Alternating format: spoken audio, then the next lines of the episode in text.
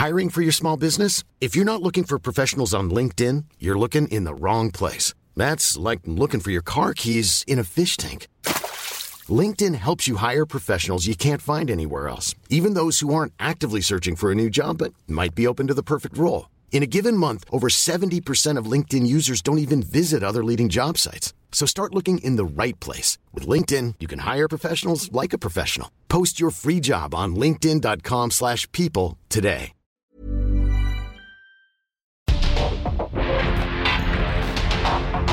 porque el mundo actual no se entendería sin la economía, las finanzas y los negocios. Acompaña a Mario Maldonado, el columnista de negocios más joven y objetivo del periodismo financiero en su programa.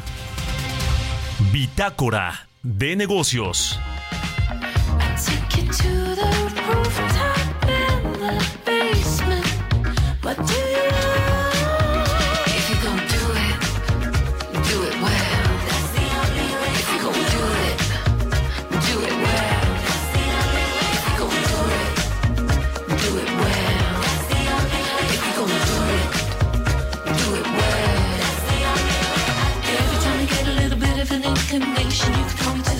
new sensation.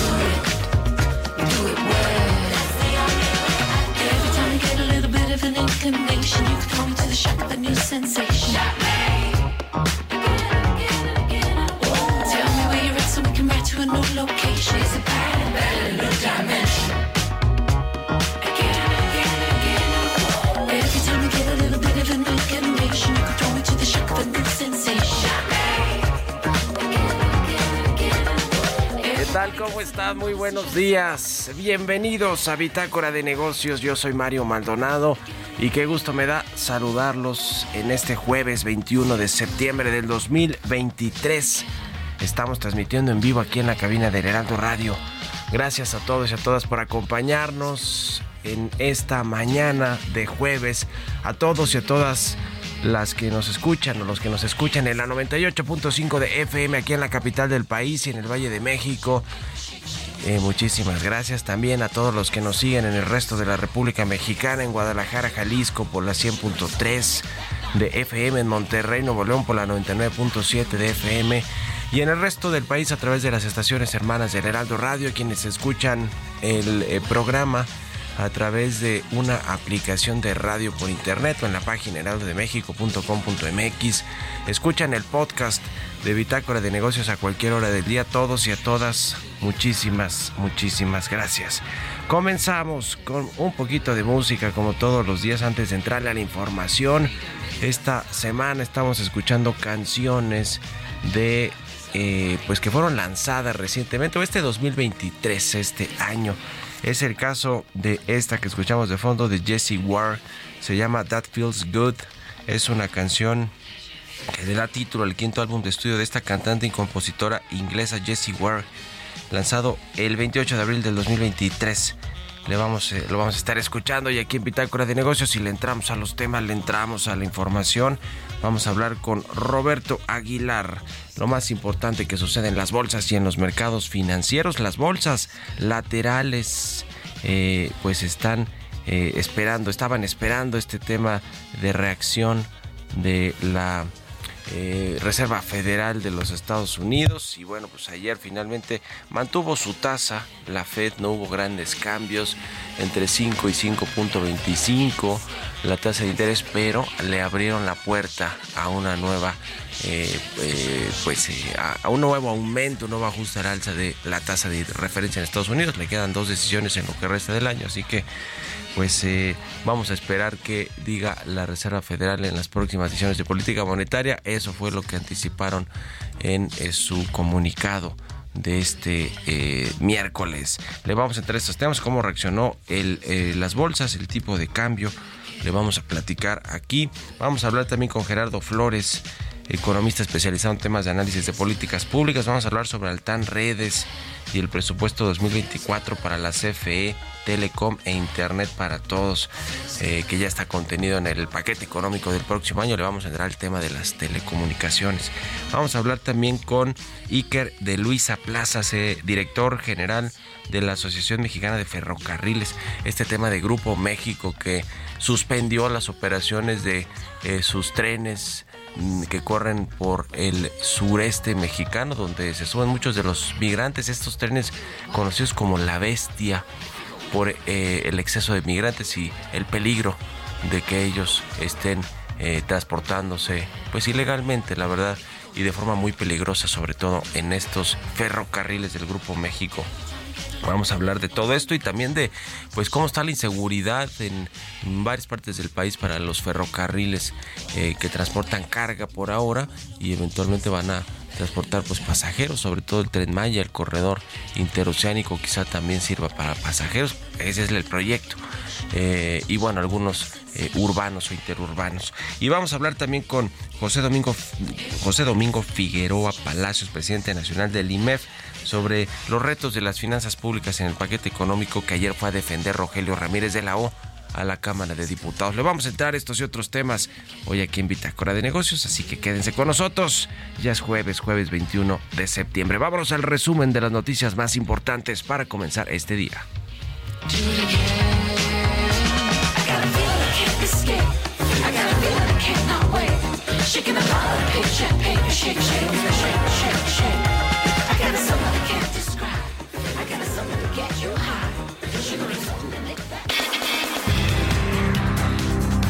Mantiene la Reserva Federal de Estados Unidos el tipo de interés en rango de 5.25 y 5.5%.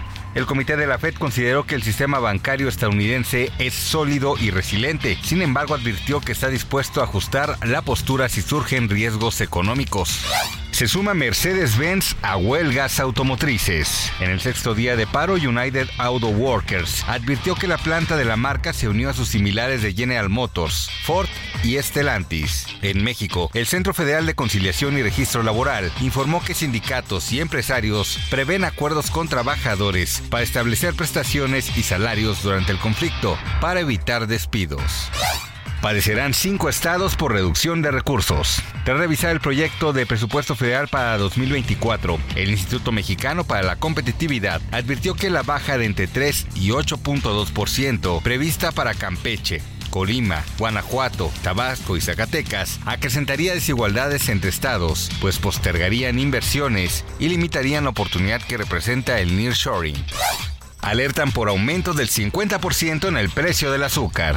El costo promedio nacional es de 1.301 pesos por bulto. Esta alza fue impulsada por condiciones climáticas adversas y la presión en oferta y demanda. Analistas prevén que el impacto al consumidor se refleje en 2024, pues industrias como la refresquera pactan anualmente los precios de este insumo.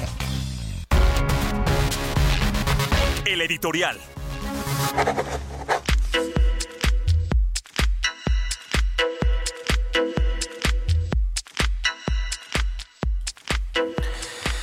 Bueno, pues el gobierno del presidente Andrés Manuel López Obrador está echando a andar otra estrategia o decreto para recaudar fondos y poder financiar este enorme gasto público que le decía ayer fue a defender Rogelio Ramírez de Lao.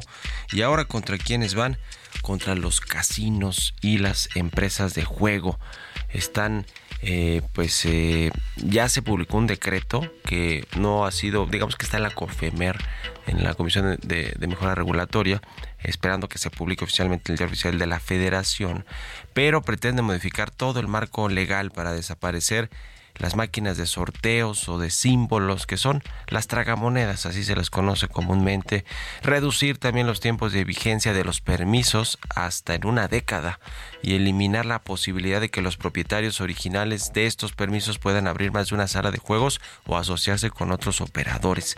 Este decreto reforma eh, varias disposiciones del reglamento de la Ley Federal de Juegos y Sorteos y le decía está en la COFEMER va a someterse a escrutinio de los usuarios y de la industria que obtiene más o menos unos 15 mil millones de pesos solo de estas máquinas tragamonedas y le entrega al gobierno, a las arcas gubernamentales, casi 5 mil millones de pesos al año, quizá por varias de estas eh, ganancias o eh, pues de esta tajada que se lleva el gobierno quieren aumentarla. ¿Por qué? Pues porque hay un presupuesto que financiar el próximo año de 9 billones de pesos. Así que pues vendrán estas regulaciones, sobre todo pues les va a afectar eh, y, toda esta regulación se hizo, se echó a andar rápido cuando llegó Luisa María Alcalde eh, a la Secretaría de Gobernación. ¿eh? Los principales afectados van a ser Caliente de Jorge Hank Ron, Play City de Televisa, Codere de Gonzaga Higuero, aunque eh, buena parte de los derechos que tienen estos grupos que tienen casas de apuesta o casinos de, vencen los derechos hasta el 2040, o sea, todavía les va a quedar eh, un ratito para que sigan explotando de manera eh, como lo hacen actualmente este negocio, porque no es retroactiva la ley, pero ya veremos pues qué sucede con pues todas las casas de apuesta y, la, y, sobre todo las planeaciones de negocio de mediano plazo porque le decía hasta el 2040 puede que eh, no les vaya mal pero sobre todo ya los que quieran abrirse incluso de estos mismos grupos nuevos tendrán que pues respetar los decretos que se van a publicar en breve en los próximos días. Así que otro golpe a la iniciativa privada de la 4T ahora al sector de juegos de apuesta, de casas de apuesta y de casinos. ¿Ustedes qué opinan? Escríbanme en Twitter, arroba Mario Val y en la cuenta arroba Heraldo de México. Políticas públicas y macroeconómicas. Gerardo Flores ya está con nosotros como todos los jueves. Mi querido Gerardo, ¿cómo te va? Buenos días. Hola Mario, muy bien, muy buenos días. Un saludo para ti todo el auditorio. Pues, ¿cuánto presupuesto están proyectando en el gobierno de la 4T para este tema de Altán Redes que rescataron de la iniciativa privada? Se lo quedó el gobierno y también para CFE Telecom e Internet, para todos, para la conectividad que tanto prometió el presidente López Obrador que llegaría en su sexenio.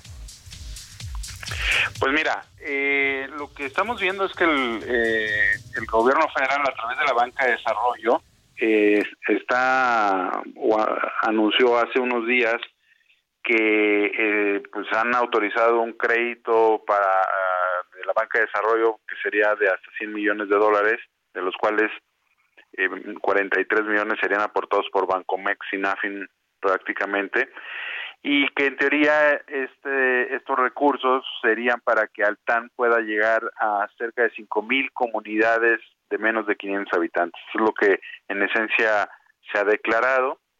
Eh, esto se sumaría a los recursos que el gobierno inyectó en el año pasado, que se ubican entre 165 y 175 millones de dólares por el rescate de Altán, que le permitió pagar este, sus pasivos con proveedores.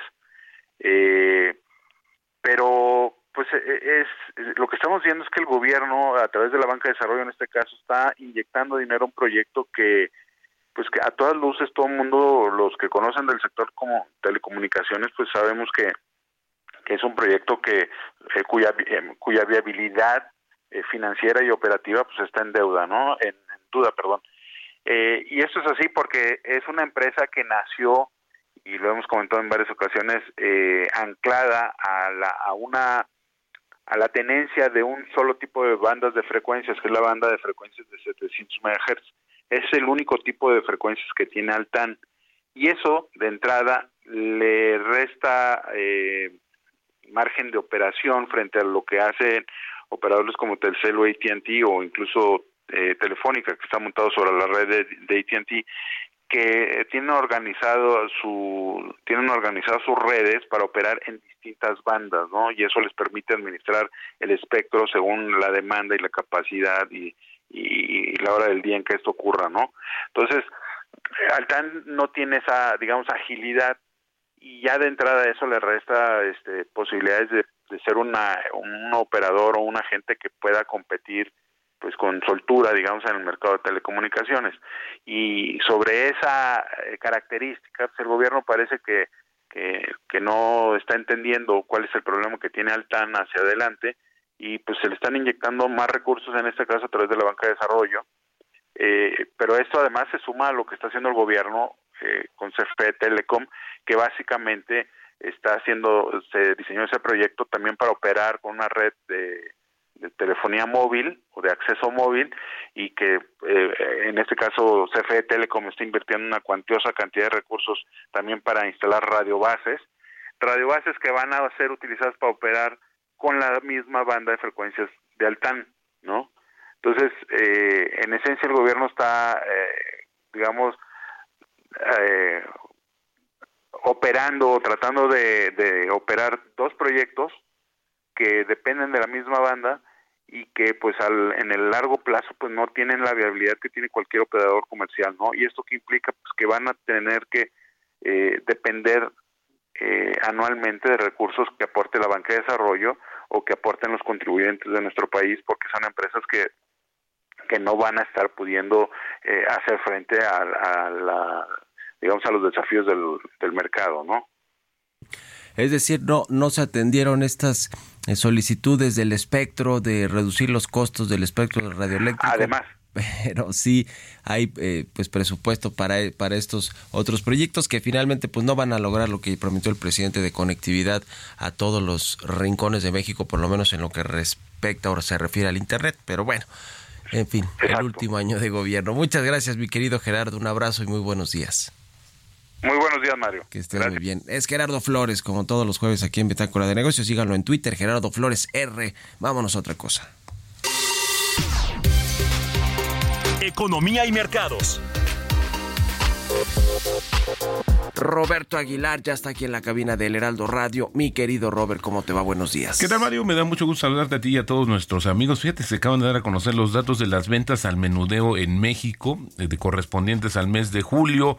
Eh, en términos anuales subieron 5.1%, pero en términos desestacionalizados, es decir, respecto al, al mes anterior, eh, subieron apenas 0.2% y esto pues también es un signo una señal también de freno a esta situación, a las ventas al menudeo, que es tan importante también para la economía mexicana. También te platico que justamente sobre el tema, ayer platicábamos muy rápido sobre lo que está pasando en Francia, de que los supermercados están obligando a los proveedores a hacer una reducción de sus precios con tal de combatir la inflación. Y bueno, pues justamente se están ampliando estas presiones, es decir, los supermercados están presionando al resto de los proveedores para que justamente hagan esta situación, les reduzcan los precios, eh, compacten los costos con tal de combatir el tema de la inflación. Y bueno, hablando justamente de la inflación, eh, te comento que eh, se dieron a conocer pues también el tema del Banco de Inglaterra, que hizo una pausa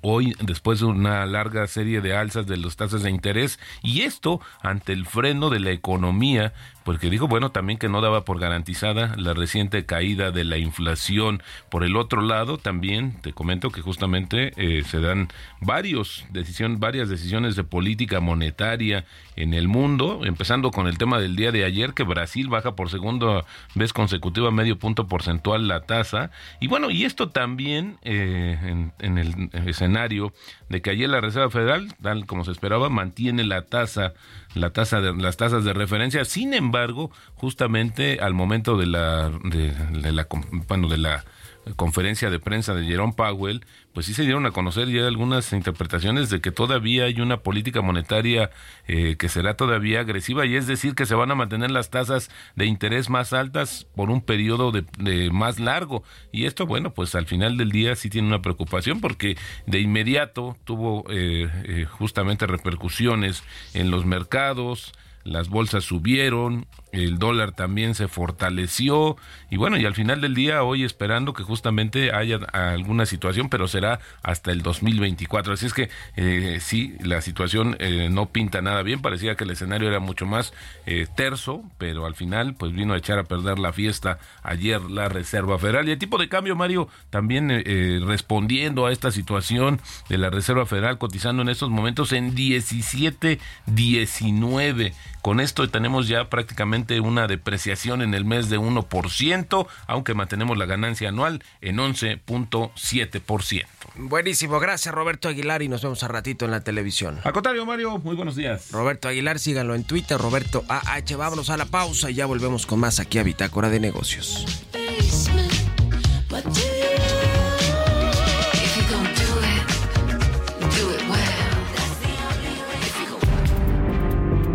Un momento continuamos con la información más relevante del mundo financiero en Bitácora de Negocios con Mario Maldonado. Regresamos.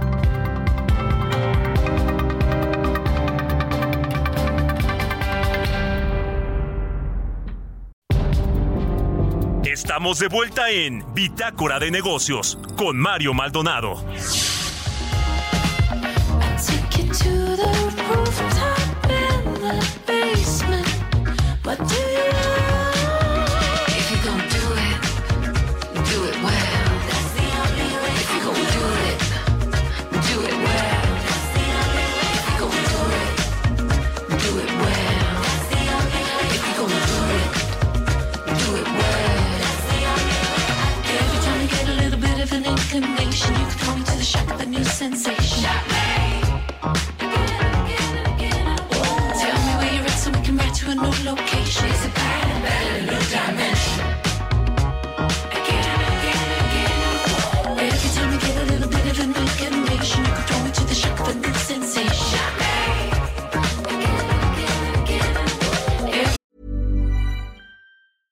I'm Sandra, and I'm just the professional your small business was looking for. But you didn't hire me because you didn't use LinkedIn jobs. LinkedIn has professionals you can't find anywhere else, including those who aren't actively looking for a new job but might be open to the perfect role, like me. In a given month, over 70% of LinkedIn users don't visit other leading job sites. So if you're not looking on LinkedIn, you'll miss out on great candidates like Sandra. Start hiring professionals like a professional. Post your free job on linkedin.com/people today.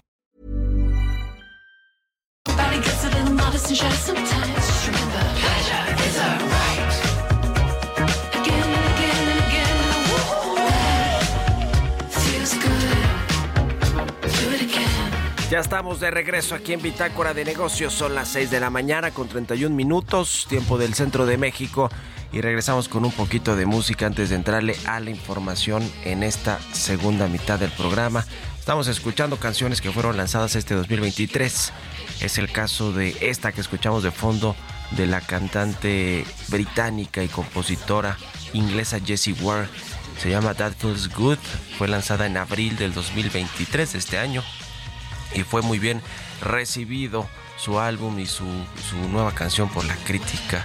Le valió a Jesse eh, Ward su segunda entrada entre los tres primeros en la lista de álbums del Reino Unido. Bueno, la estamos escuchando hoy aquí en Bitácora de Negocios y con esto nos vamos al segundo resumen de noticias.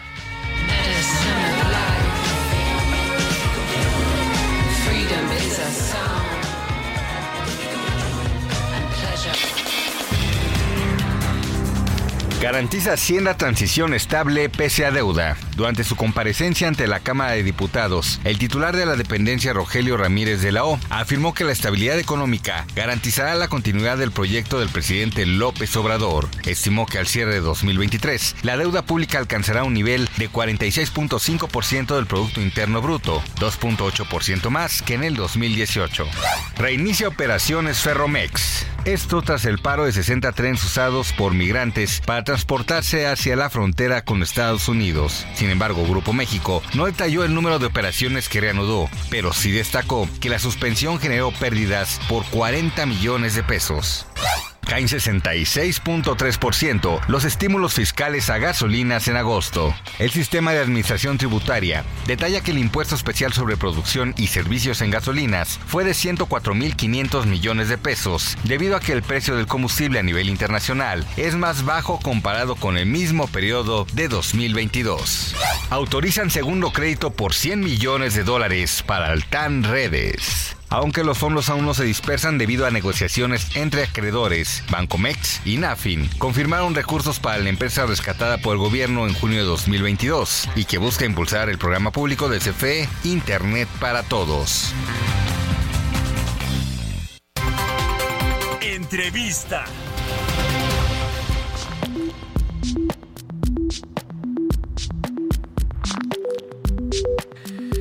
Bueno, ya le decía, vamos a platicar con Iker de Luisa Plazas. Él es director general de la Asociación Mexicana de Ferrocarriles. Me da mucho gusto saludarte, Iker. ¿Cómo estás? Buenos días. Mario, a tus órdenes de- eh, del público de Bitácora. Pues a ver, el tema de Grupo México, si te parece, empezamos con ese asunto que pues anunció eh, la suspensión de sus operaciones en, en, en uno de sus ferrocarriles, los que son conocidos como la bestia, donde los migrantes se suben y bueno, pues ponen en riesgo su vida, su integridad física. eh, y bueno, pues fue un, un anuncio que hizo. Ayer el presidente del observador habló del tema y dijo que, en fin, hizo referencia a otros temas de, de Grupo México, de Ferromex en particular, cuando eh, eh, pues sucedieron otros, otros asuntos y, y no suspendió los servicios. En fin, ¿cómo, está este tema de los migrantes? Y, y de paso, pues te pregunto también de la eh, seguridad o inseguridad en muchas de las vías férreas que corren por la República Mexicana. Eh, gracias, Mario. Sí, con gusto. El lunes pasado se presentaron en unos cuatro, cinco, seis puntos de la geografía nacional en el centro norte del país, eh, Guanajuato, Aguascalientes, Coahuila y Chihuahua preponderantemente, eh, centenas o miles de eh, migrantes. Eh, en algunos casos 500, 800, 1000 o más de mil personas ya en las instalaciones ferroviarias o subidos en los trenes o en las inmediaciones de las mismas. Eh, y precisamente para, siendo sensibles y, poder eh, pues privilegiar la, eh, pues, la vida humana y las afectaciones posibles a la integridad, eh, Grupo México Transportes decidió detener unos 60 trenes que tenían dirección al norte. Al final de cuentas, el flujo migratorio pues, bueno, es conocido por todos, llega por el sur, eh, por distintas eh, modos o modalidades, eh, se va internando o va cruzando el país y quiere llegar a la frontera norte. Ujú. Esa es la situación con, con la migración, que bueno, pues es un drama humano muy eh, lamentable, pero pues tiene también los efectos, eh, sobre todo de riesgo, de peligro, en el caso de los trenes que eh, tiene Ferromex. este, este tema de, de, la suspensión de servicio me imagino que es temporal, ¿no? Es decir, mientras se le haya una solución al tema Así migratorio, es. ¿no? Se cancelaron los trenes que, que pues, estaban de tal forma invadidos que Sí. presentaban pues estas este grave riesgo a la integridad física y a la vida de los que lo estaban abordando.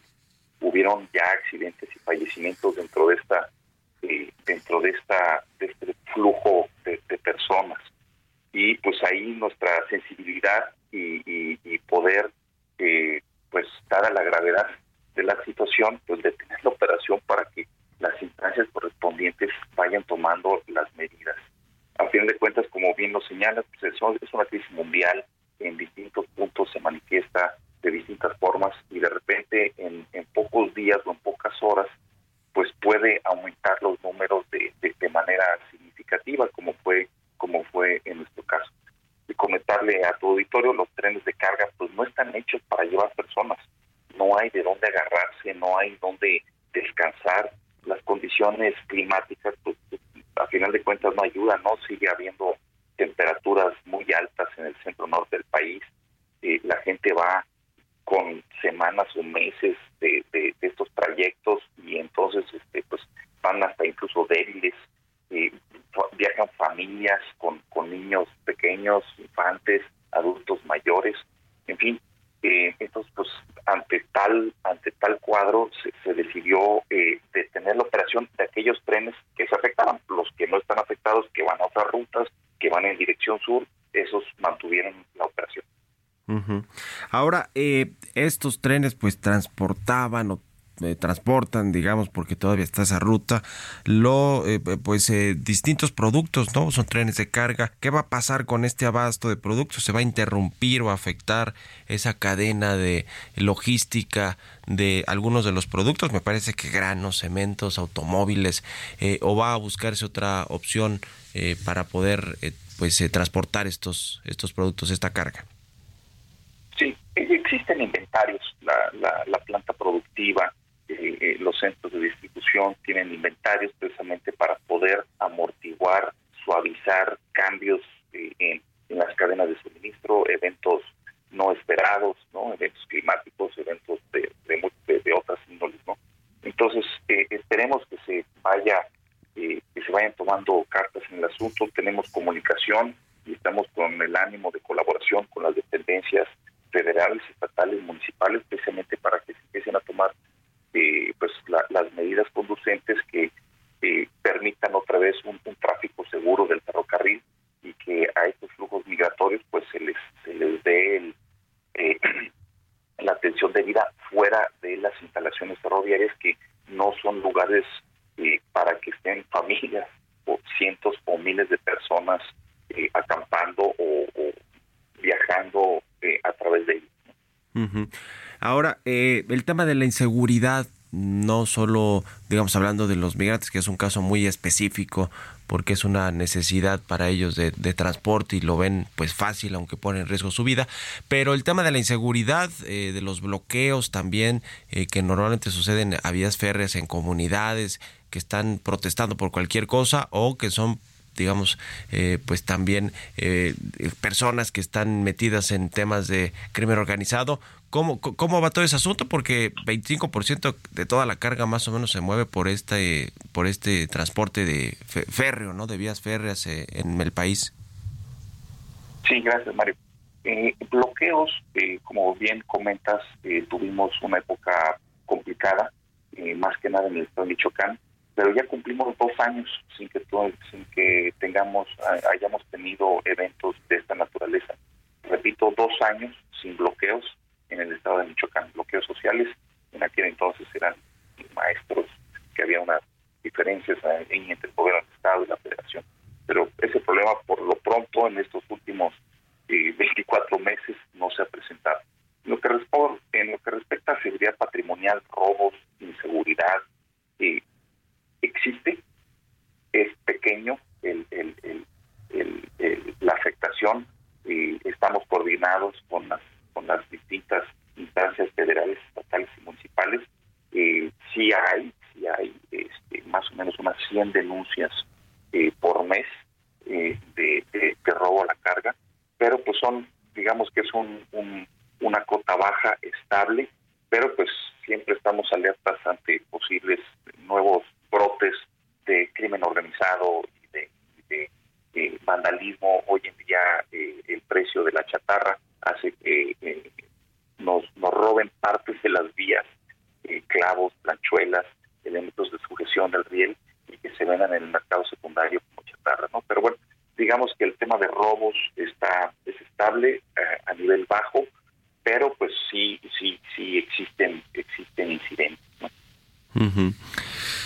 ahí está el asunto de lo que anunció Ferromex de Grupo México y de las condiciones en las que está actualmente este transporte ferroviario, todos los sistemas ferroviarios y los eh, las empresas que, que cruzan por el país.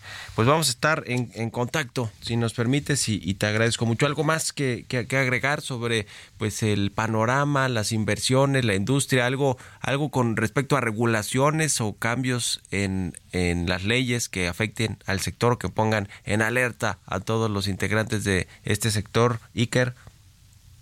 Sí, gracias, Mario.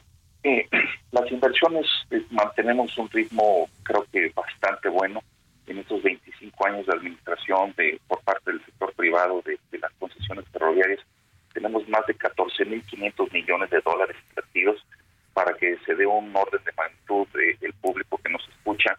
Esto equivale como una refinería de 300.000 barriles diarios de petróleo eh, esta inversión repartida en, en 25 años. eh, estamos invirtiendo cada año pues, entre 500 y 600 millones de dólares eh, con toda la eh, relocalización o el new shoring que pues ya se ha venido dando desde hace años, pero ahorita pues eh, hay ese impulso nuevo o eh, eh, más actual de, de que se pueden reubicar más plantas o las que ya están que amplíen su capacidad pues hay dos puentes, dos puntos ferroviarios de conexión con Estados Unidos nuevos en construcción, uno en Nuevo Laredo, un segundo puente, y otro en Ojinaga, Chihuahua.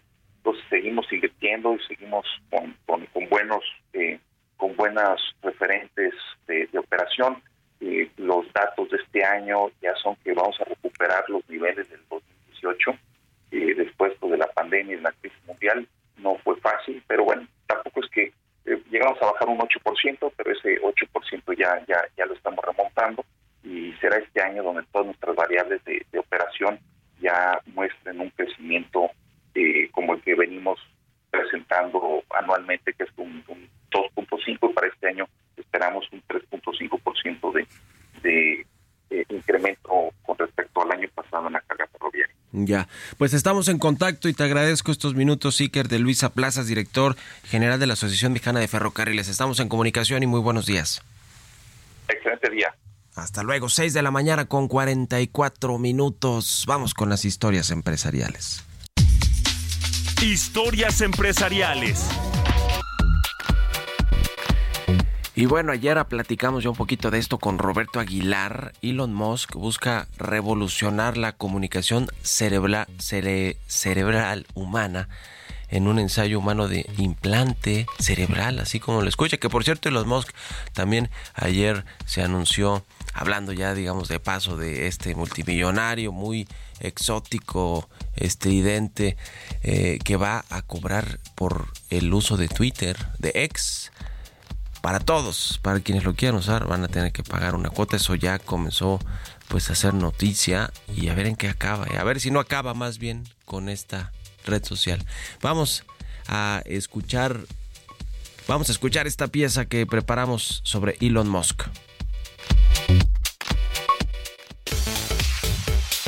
Elon Musk es el hombre detrás de gigantes tecnológicos como Starlink, Tesla y hasta la red social X. También es cofundador de Neuralink, empresa especializada en desarrollar interfaces implantables de tipo cerebro-computadora. Con ella, el multimillonario busca lograr una simbiosis con la inteligencia artificial. La compañía de neurotecnología finalmente obtuvo la aprobación de la Administración de Alimentos y Medicamentos de Estados Unidos para realizar el primer ensayo humano de su implante cerebral en pacientes con parálisis. Oasis.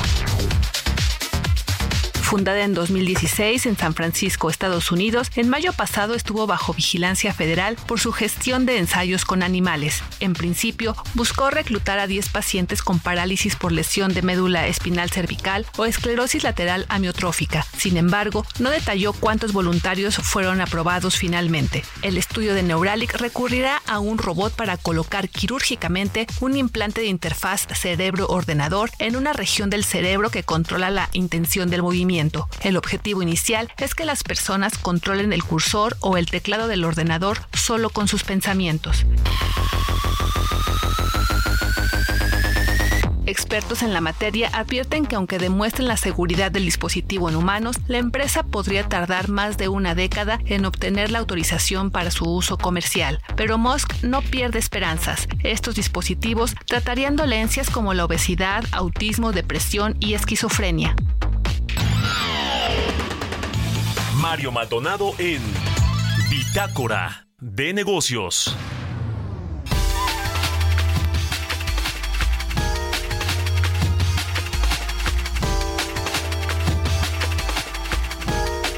Y bien, vamos a platicar con el ingeniero José Domingo Figueroa, presidente nacional del IMEF, el Instituto Mexicano de Ejecutivos de Finanzas. ¿Cómo está, ingeniero? Buenos días. Buen día, Mario. Un gusto estar con ustedes. Igualmente, gracias por tomarnos estos eh, minutos, esta llamada. Eh, el paquete económico, pues ya se presentó a la Cámara de Diputados con eh, estos eh, temas del, pre- del déficit eh, fiscal, del déficit primario, del endeudamiento en el que va a incurrir el gobierno mexicano para financiar el gasto público histórico de 9 billones el próximo año. Y ayer fue a defenderlo el secretario Rogelio Ramírez de la UA al Congreso, a la Cámara de Diputados, a una comparecencia de estas larguísimas. Eh, y bueno, pues dice, es el último jalón hay que terminar los proyectos de infraestructura, hay que ayudar a Pemex y para eso hay que endeudarnos con tasas altas, aunque le echó creo que la culpa a las tasas altas y a la inflación. ¿Cómo vio todo el asunto y el paquete económico en género? Sí, Mario, mira, en el IMEF, una de las cuatro, tenemos cuatro puntos que nos preocupan en cuanto al paquete económico. Uno es el que contemple niveles de déficit presupuestal, eh, pre- presupuestario de 4.9 para el siguiente año. Eh, como todos sabemos, se dio de manera sorpresiva porque es el más elevado de las tres décadas. El segundo punto que también eh, nos, nos preocupa es que este elevado déficit conlleva diversas consecuencias que si bien no van a ser inmediatas, sí impactarán negativamente en las finanzas públicas de los siguientes años y probablemente traduciéndose en un crecimiento económico más débil que el actual. Hay un tercero, la ausencia de un cambio estructural que permita a Pemex alcanzar un nivel de salud financiera. Y cuatro, eh, que estamos hablando de una política de expansión financiera que compromete la lucha de la inflación por parte de Banjico. Es, diría que en resumen serían las cuatro grandes preocupaciones. Eh, a ver, el, el, tema creo que de debate entre el gobierno y quienes defienden que pues hay un presupuesto histórico, pero también un endeudamiento histórico, eh, eh, pues es que pues el déficit público fiscal va a bajar en el 2025 porque ya no habrá estos proyectos de infraestructura a los que se tengan que meter cientos de miles de millones de pesos. Lo mismo eh, el tema quizá de petróleos mexicanos, aunque quién sabe, porque cada vez la condición de Pemex es más delicada.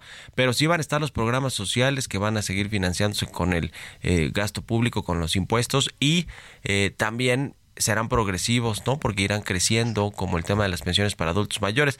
Es decir, es creíble que pueda regresar a los niveles de 2 o de 1.5% del PIB el déficit fiscal para el para el 2025 después de estos gastos extraordinarios del próximo año. Si recordamos, en, en este gobierno el déficit ha andado alrededor del 3%.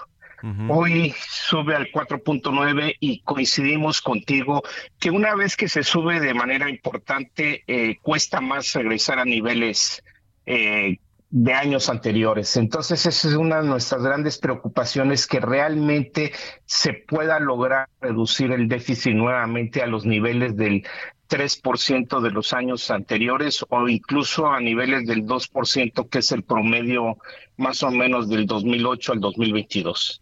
Uh -huh.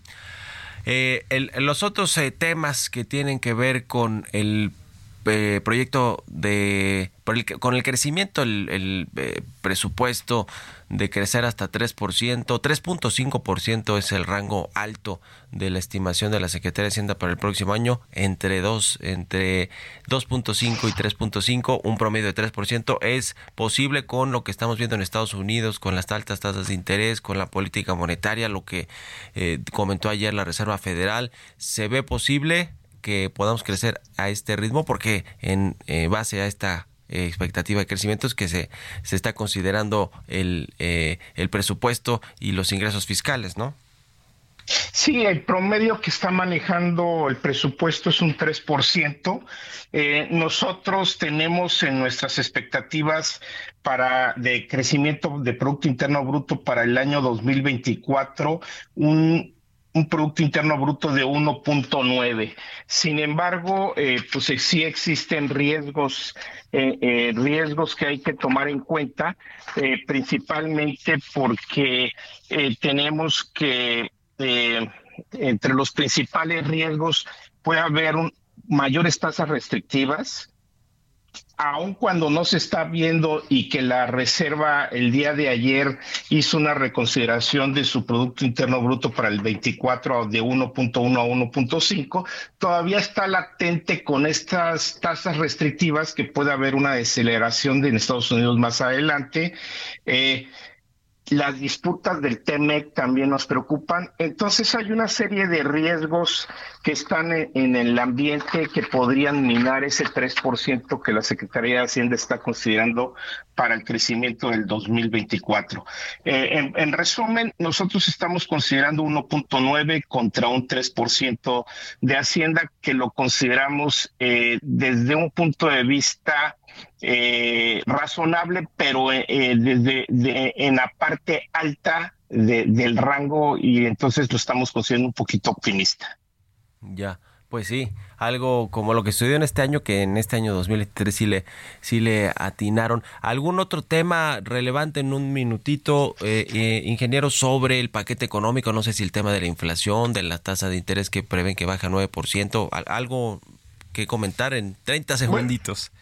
Sí, eh, en cuanto a tasa de política monetaria, nosotros estamos considerando en el IMEF que va a estar, eh, va a permanecer en 11.25 hasta finales de año y probablemente empieza a descender, eh, si todo sigue bajo control en cuanto a la inflación, a, un, a, a principios del próximo año y nosotros estimamos que para finales del 24 esta tasa de política monetaria debería estar alrededor del 9%. Obviamente, eh, nuestra principal preocupación es la subyacente, eh, que no ha bajado como debería bajar. Ya, pues le agradezco mucho, ingeniero José Domingo Figueroa, presidente nacional del IMEF, por estos minutos y muy buenos días. Buen día, Mario. Un placer estar con ustedes. Igualmente, hasta luego. Con esto nos despedimos. Gracias a todos y a todas ustedes por habernos acompañado aquí en Bitácora de Negocios. En este jueves se quedan con Sergio y Lupita en estas frecuencias del Heraldo Radio. Nosotros nos vamos a la televisión, al canal 8 de la televisión abierta, a las noticias de la mañana y nos escuchamos aquí mañana tempranito a las 6. Muy buenos días.